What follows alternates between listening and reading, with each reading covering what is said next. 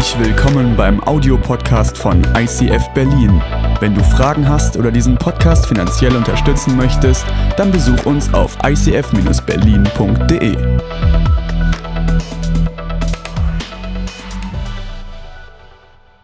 Heute geht es um das Thema Beziehung und wir haben für diese Serie, für die Abschlussbotschaft aus dieser Reihe folgenden Titel gewählt, nämlich Gute Beziehungen sind kein Zufall. Und heute geht es nicht nur um deine Sexualbeziehung, um deine Ehe, um Freundschaften oder um Kommilitonenbeziehungen an der Uni oder die Beziehung zu deinem Chef oder in der Wohnung, in der du drin bist, sondern es geht um sämtliche Beziehungen und der rote Faden, der sich durch diese Predigt zieht, ist etwas, was du in jeder Form von Beziehung wiederfindest und das ist ist der Umgang mit Konflikten, der Umgang mit Herausforderungen. It's not about the nail. Hör auf, immer eine Analyse bringen zu wollen. Und ihr kennt Momente, die euch zur Weißglut bringen und wo du nicht weißt in deiner Beziehung, zeigt der Finger jetzt wirklich auf mich oder zeigt er durch mich durch doch auf die Leute, die schuld sind, dass es in meiner Beziehung nicht so läuft.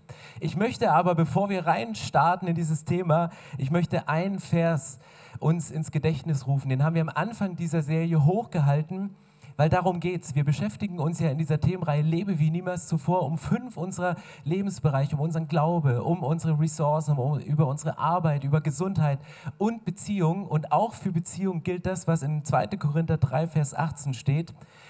Wir aber stehen alle mit unverhülltem Gesicht vor Gott und spiegeln seine Herrlichkeit wider. Der Herr verändert uns durch seinen Geist, damit wir ihm immer ähnlicher werden und immer mehr Anteil an seiner Herrlichkeit bekommen. Das ist das Ziel für unsere Beziehung, dass wir unverhüllt, dass wir nackig vor Gott stehen und uns selber reflektieren in seinem Licht, um ihn dann zu reflektieren in dem Umfeld, wo wir sind. Und wir wollen auch in Beziehungen immer mehr Anteil an seiner Herrlichkeit, an seiner Beziehungsfähigkeit, an dem, was er in Perfektion lebt mit Vater, Sohn und Heiliger Geist das widerspiegeln in unseren Beziehungen, wo immer du drin stehst und wie immer sich dein Beziehungsstatus in den sozialen Medien gerade ähm, äh, äußert. Ich habe euch ein Zitat mitgebracht von äh, Dr. Robert J. Waldinger von Harvard, der ist Professor an der Harvard-Uni. Und er schreibt zum Thema Beziehung, haltet euch fest, gute Beziehungen machen uns glücklicher und gesünder. Punkt. Dafür muss man Harvard-Professor sein, oder? Hätte ich euch auch sagen können, oder? Gute Beziehungen machen uns glücklicher und gesünder. Aber ganz ehrlich, Hand aufs Herz, wer von uns hatte wirklich in allen Belangen gute Beziehungen zu seinen Eltern, zu seinen Kindern, zu seinen Geschwistern? Oder wo haben wir doch einen Knacks wegbekommen? Wo ist eine Beziehung zerbrochen, wo wir heute noch immer wieder bei Get-Free-Momenten, beim Tausch am Kreuz, wo Gefühle wieder hochkommen oder wenn wir nur eine Person sehen, die dieser Person, die uns verletzt hat, ähnlich ist, dass wir merken, dass unsere Gefühle durchdrehen oder wenn wir einen bestimmten Song im Radio hören, der uns an die Kennenlernphase an, mit der Person erinnert, deren Beziehung zerbrochen ist, dass es mit uns was macht. Der Fakt ist, gute Beziehungen machen uns gesünder, sie machen uns glücklicher, aber nicht jeder hat die Chance auf eine gute Beziehung und in hier sämtlichen Belangen. Und bei Beziehungen ist es genauso wie mit, ich nehme das Beispiel einer, einer Wohnung. Also stell dir vor, du kaufst eine Wohnung in Berlin oder ziehst in ein WG-Zimmer und du siehst es auf Immo Scout und denkst, Licht durchflutet, super schön und, und du kaufst sie, weil sie so günstig ist wie noch nie und, und alles, was da so beschrieben ist, ist richtig cool und dann ziehst du ein und denkst, was höre ich denn da in regelmäßigen 10 Minuten Abständen? Ah, das ist die U-Bahn, die unterm Haus lang fährt oder hast dummerweise in der Einflugschneise gekauft, deswegen war es so günstig. Und die Leute, die mit dir drin wohnen, die ganzen Nachbarn, eigentlich denkst du, wow, internationales Haus, super schön, aber die Kochkünste des Mannes unter dir entspricht nicht so der Art Gerüche, die du gewohnt bist von der Art Gewürze, mit denen er kocht. Und die Frau, die über dir wohnt und nachts Homeoffice macht, um mehr Autorität zu haben, mit ihren hochhackigen Schuhen telefonierend durch die Wohnung geht und das Parkett äh, strapaziert und du denkst so, oh, was habe ich hier, wo bin ich hier nur eingezogen?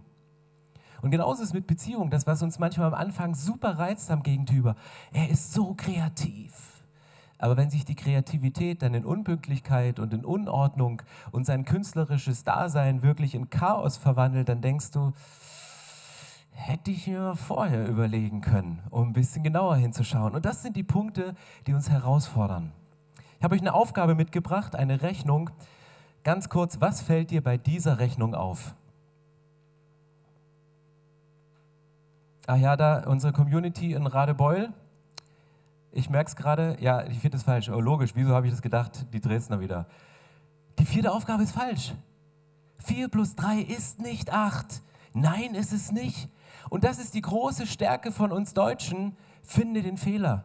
Deswegen sind wir so gute Ingenieure, deswegen laufen unsere Autos auch so gut, weil wir finden immer den Fehler und wenn wir nicht finden, dann finden wir jemanden, der den Fehler verursacht hat und dafür gerade stehen muss.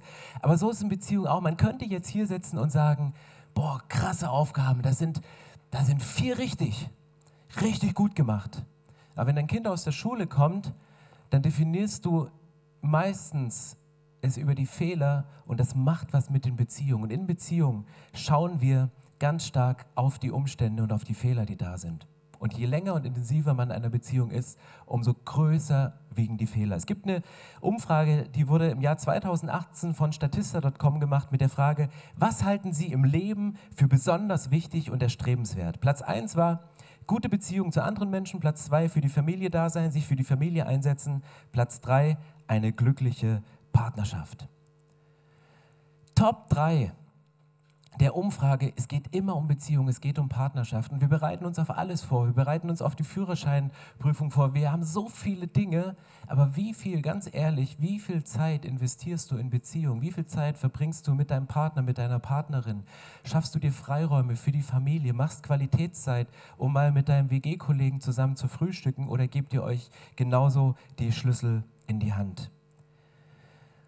Und ich möchte heute nicht nur bei einer Analyse stehen bleiben, dass es wichtig ist, dass nicht nur die Bibel sagt, Beziehungen sind wichtig und die Welt und jeder Mensch es als wichtig empfindet, sondern möchte hineingehen in die Bibel. Matthäus 22, Vers 37 steht ein, ein Satz, die goldene Regel. Du sollst den Herrn, deinen Gott, lieben von ganzem Herzen, mit ganzer Hingabe und mit deinem ganzen Verstand. Dies ist das größte und wichtigste Gebot. Ein zweites ist ebenso wichtig, liebe deine Mitmenschen wie dich selbst krasser Satz, bringt Jesus, zitiert ihn und es ist so, so wichtig. Ich habe mal einen Buchtitel gesehen, der hieß Liebe dich selbst und es ist egal, wen du heiratest.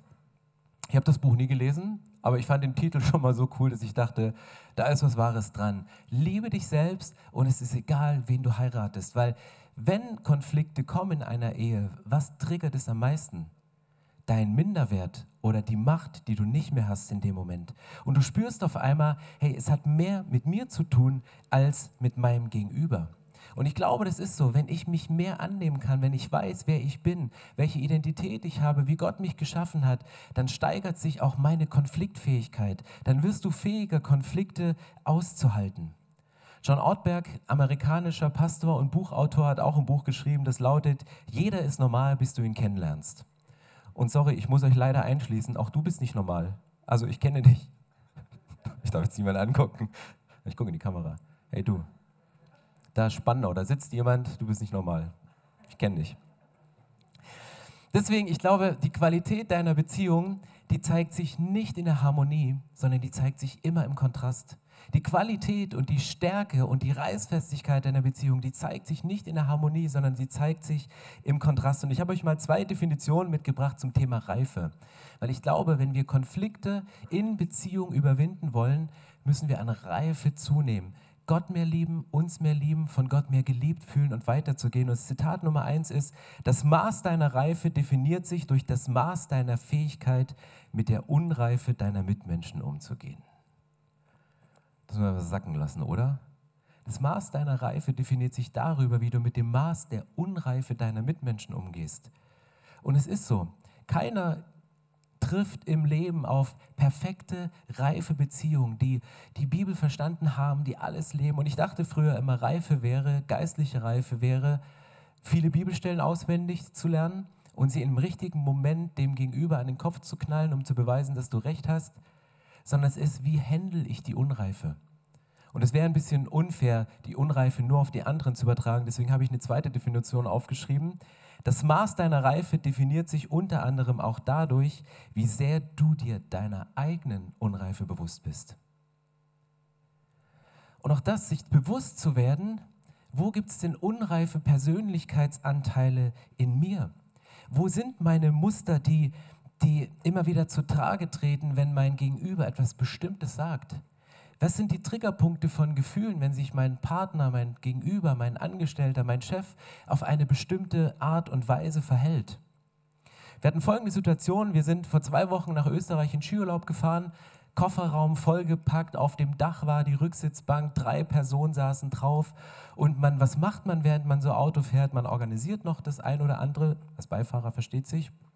Und irgendwann geht Katrin mir ihr Telefon rüber, hey, guck mal hier, cooles Design, können wir das nicht machen? Und ich so, was ich so erkennen konnte bei 110 auf der Autobahn, was ich so erkennen konnte, ja, ist okay. Und sie Sprachnachricht, hey, ich habe es gerade mit Stefan abgeklärt, cooles Design können wir machen. Und ich so, boom. Und ich bin Konflikttyp. Ich schlucke und schlucke und schlucke und schlucke. Und du kannst bei mir, es gibt wenig Leute, die mich explodieren gesehen haben. Aber die, die es gesehen haben, die fegen heute noch die Risse zusammen. Und es war genau so ein Moment. Das war überhaupt nicht schlimm. Es war, es war ein kleines Detail.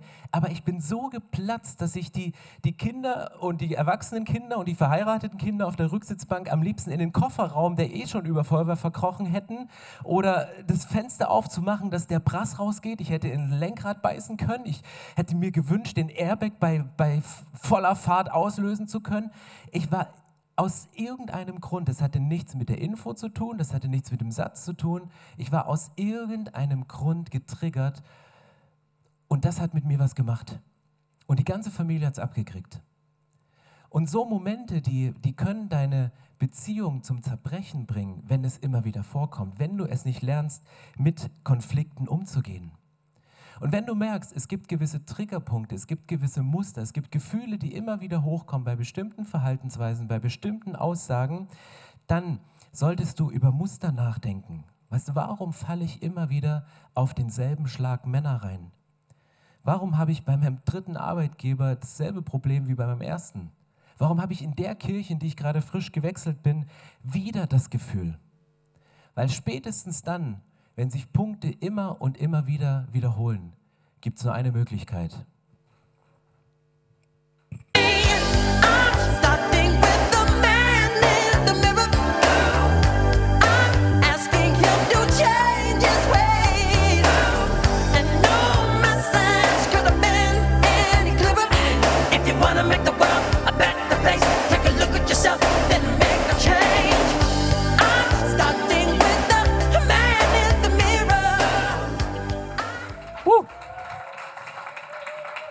Das ist die einzige Chance, deine Last auf den anderen überzutragen, zu übertragen oder in den Spiegel zu schauen, zu sagen, hey, wo sind meine Muster und wo, wie gehe ich damit ran?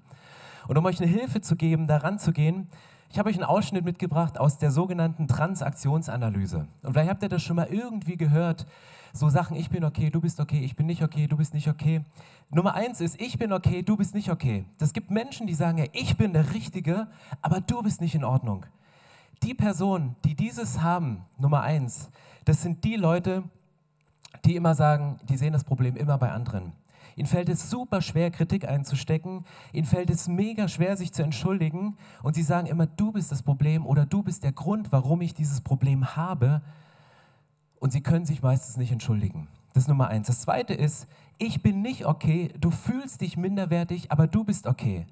Diese Leute tendieren zu Minderwert, zu Selbstanklage. Sie entschuldigen sich immer sehr schnell und sehr früh. Sie projizieren alles irgendwie auf sich, fühlen sich schnell kritisiert und fühlen sich ganz schnell als Opfer.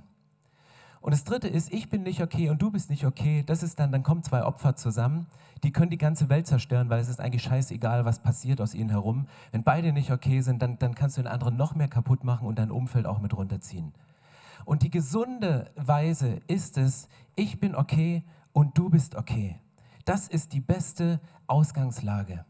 Und bei mir war es so, ich bin aufgewachsen mit Nummer zwei. Ich bin nicht okay, du bist okay.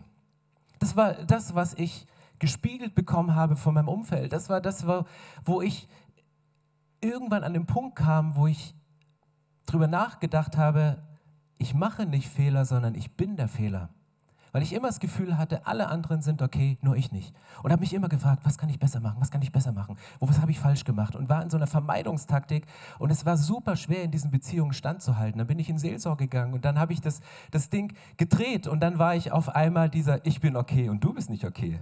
Das war die coolste Phase in dieser Kirche, weil du hast ein Problem. Deine Mütze, die Feder am Hut. Deine Maske sitzt schief, ist nicht über der Nase.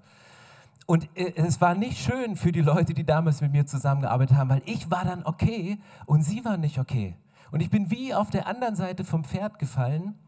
Und nach der goldenen Regel von Jesus, sich selbst anzunehmen, zu wissen, hey, ich bin okay, so wie Gott mich geschaffen hat, aber das Gegenüber ist genauso in Ordnung, es ist genauso von Gott geschaffen. Und ja, wir haben unreife Anteile, du hast deine unreife Anteile, ich habe meine unreife Anteile. Und mit diesen müssen wir handeln. Aber was passiert, wenn jetzt Menschen, die zusammenkommen, die beide sagen, ich bin okay, du bist okay, wie können die Konflikte lösen?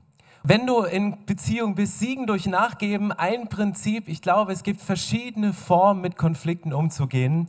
Und ich habe euch diesen wunderschönen Stein mitgebracht und du hast vier möglichen, äh, vier Strategien, wenn ein Konflikt vor dir liegt. Möglichkeit Nummer eins, du gehst hin und du siehst den Konflikt kommen und du kannst umdrehen und du gehst davon. Das sind Konfliktvermeidertypen, die sagen, ich will damit nichts zu tun haben, ich hasse Konflikte, ich, ich, ich kann nicht mehr, du drehst einfach um. Das ist Möglichkeit Nummer eins. Zweite Möglichkeit, mit einem Konflikt umzugehen, du siehst ihn, du nimmst ihn wahr, aber du denkst, den Kampf kämpfe ich jetzt nicht und du gehst geschmeidig an ihm vorbei und du ignorierst ihn. Und das ist auch ein, ein Teil meiner Variante, weil manchmal ähm, gibt es einen Konflikt in Beziehungen, in denen ich drin bin und es ist nicht immer weise, zum, zu dem Zeitpunkt, wo der Konflikt entsteht, den Konflikt auch anzusprechen. Das ist nicht, nicht weise. Und dann überlegt man sich, man muss ihn ansprechen, aber wann spricht man ihn am besten an? Und man überlegt dann, wann man ihn anspricht. Und bei uns ist es so, wir machen Montag immer Eheabend und wir machen immer irgendwas Schönes. Wir gehen irgendwie essen oder kaufen Käse und Wein und machen Ofen an und wie auch immer. Und, und ähm, und manchmal sitze ich so da und denke, es ist gerade zu schön, um jetzt den Konflikt anzusprechen, weil ich weiß, einer von uns beiden explodiert. Irgendein Weinglas geht kaputt. Irgendwas passiert. Und dann mache ich, gehe ich, umgehe ich meist den Konflikt und ich spreche nicht an. Und das ist dumm. Aber vielleicht gibt es Konflikte in irgendeiner Beziehung von dir, wo es wichtig ist, sie anzusprechen. Und wenn du merkst, es könnte explodieren, dann nimm noch jemanden mit dazu weil eine kontrollierte Explosion ist besser als das, was spontan aus dir rausbollert, was spontan platzt und wo es spontan kracht. Und sucht euch Begleitung, sucht euch einen Dritten, wenn ihr merkt, es kommen immer wiederkehrende Muster hoch, es kommen immer wiederkehrende Konflikte. Umgeht Konflikte nicht, sondern lasst es kontrolliert explodieren in dem Moment. Aber sprecht die Sachen an, weil ignorieren ist kein Ding. Du kannst auch Konflikte übersehen. Du läufst und so und du übersiehst den Konflikt und dann stolperst du halt drüber. Und es gibt Frauen und Männer, das ist gar nicht äh, irgendwie rein zu gendern irgendwie.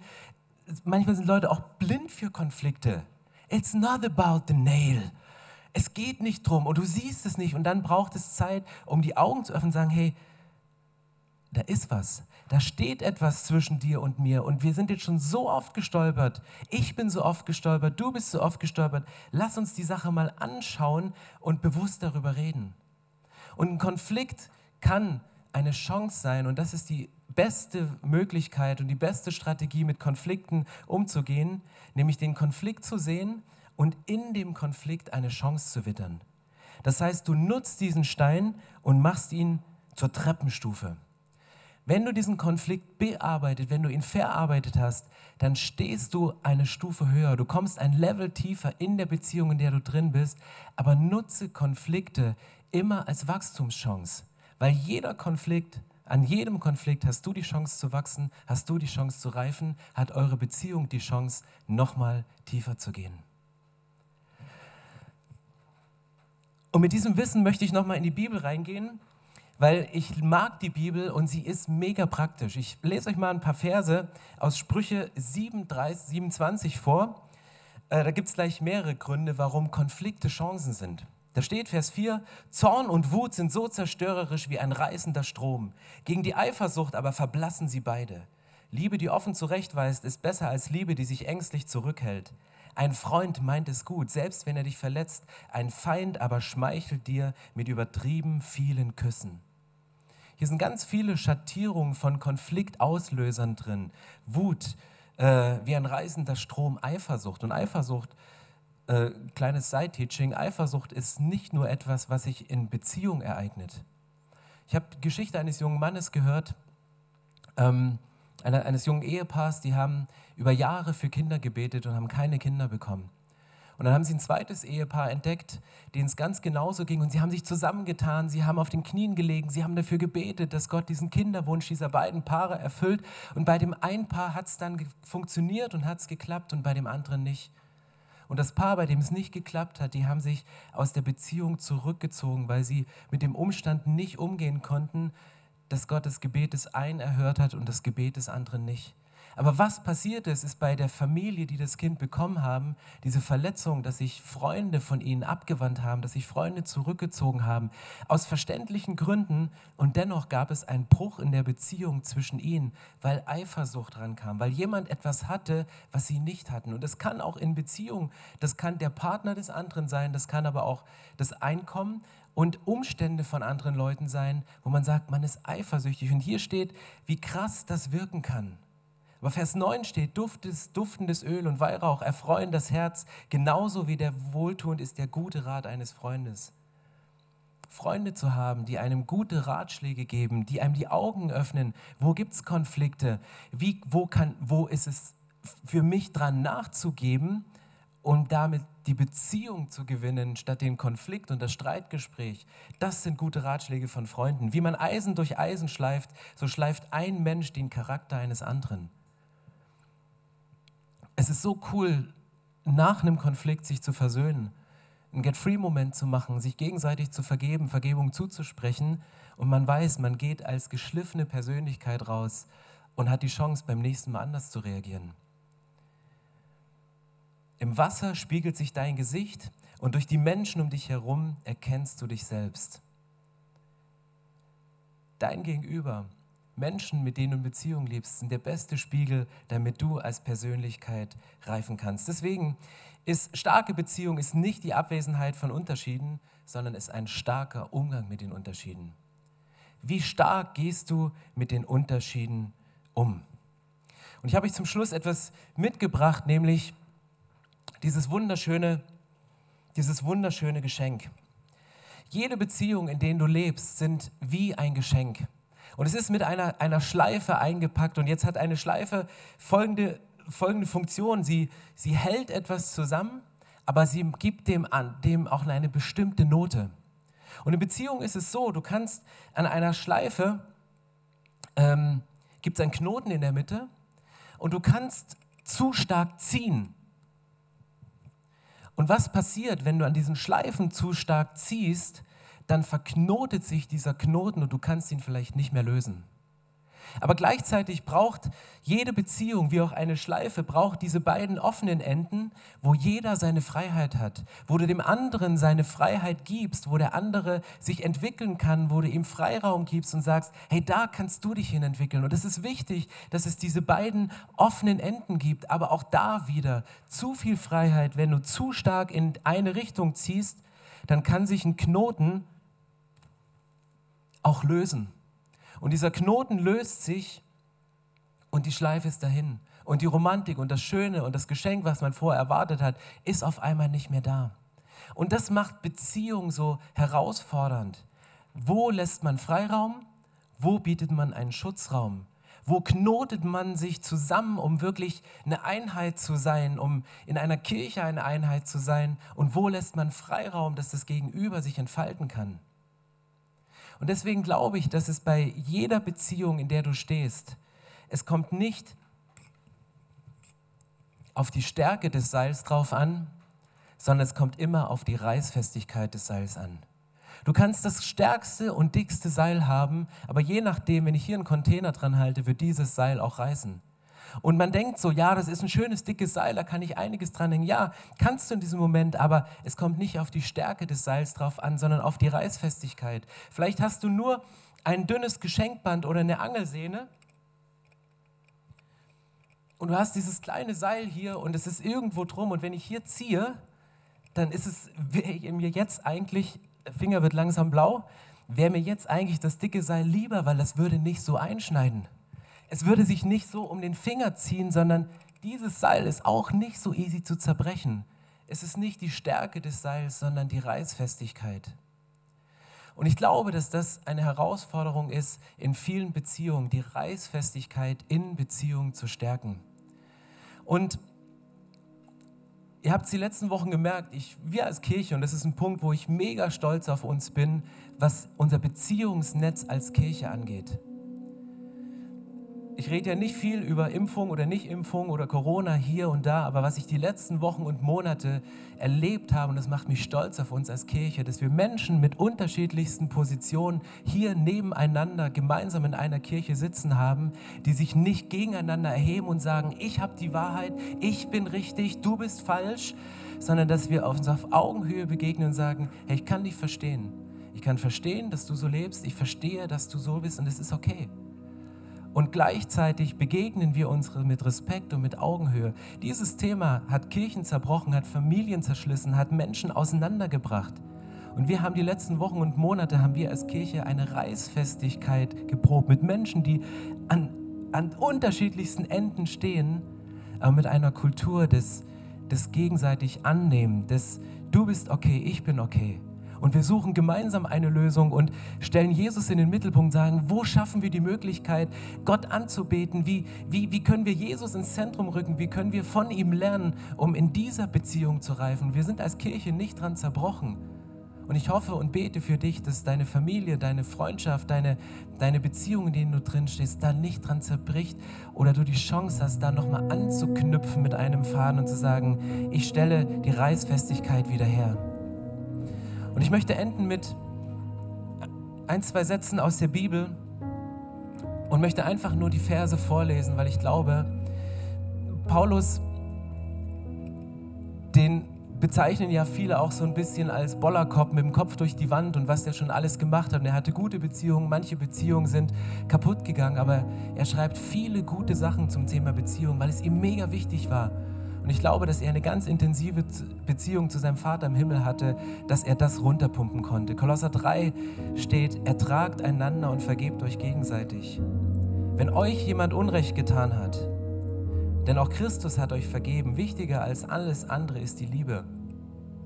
Wenn ihr sie habt, wird euch nichts fehlen. Sie ist das Band, das euch verbindet. Und der Friede, den Christus schenkt, soll euer ganzes Leben bestimmen. Gott hat euch dazu berufen, in Frieden miteinander zu leben. Ihr gehört ja alle zu dem einen Leib von Christus. Dankt Gott dafür. Hier ist das höchste erstrebenswerte Ziel von Beziehungen, das ist Einheit. Und weil wir die Einheit nicht leben können, weil es Dissonanzen gibt, weil es Konflikte gibt, weil du manchmal nicht unterscheiden kannst, wann ist der Zeitpunkt da, nachzugeben oder wann ist auch der Zeitpunkt da, Dinge anzusprechen und konkret auf die Nägel in den Köpfen deines Gegenübers hinzuweisen, das zu unterscheiden braucht den Heiligen Geist, braucht es das Band der Liebe, was uns verbindet. Und das ist Jesus. Und Epheser 4 lebt so, dass Gott dadurch geehrt wird. Er hat euch ja berufen, seine Kinder zu sein. Überhebt euch nicht über andere. Nicht ich bin okay, du bist nicht okay. Überhebt euch nicht über andere. Seid freundlich und geduldig. Geht in Liebe aufeinander ein. Setzt alles daran, dass diese Einheit, wie sie der Geist Gottes schenkt, bestehen bleibt. Sein Friede verbindet euch miteinander. Amen. So schön, dass du dich von zu Hause oder unterwegs dazugeschaltet hast, um eine unserer Predigten zu hören. Wir haben dafür gebetet, dass dein Glaube gestärkt wird, dass du neue Hoffnung bekommst und dass deine Liebe erneuert wird. Und wenn das passiert ist durch diese Predigt, dann abonnier doch den Kanal, teile ihn mit deinen Freunden und werde Teil dieser Kirche. Und wenn du sagst, darüber hinaus möchte ich diese Kirche gerne im Gebet und finanziell unterstützen, dann teilst du mit uns einen Traum. Und wir haben einen Traum, dass diese Botschaft von Gottes Liebe und von dem Glauben an ihn nicht nur hier in Berlin bleibt, sondern über die Grenzen der Stadt, über die Grenzen des Landes weit hinausgeht. Dann machst du das mit deinen Gebeten, mit deiner Spende möglich. Vielen, vielen Dank, dass du Teil dieser Kirche bist und lass uns gemeinsam kooperieren, um das Reich Gottes hier in Deutschland zu bauen.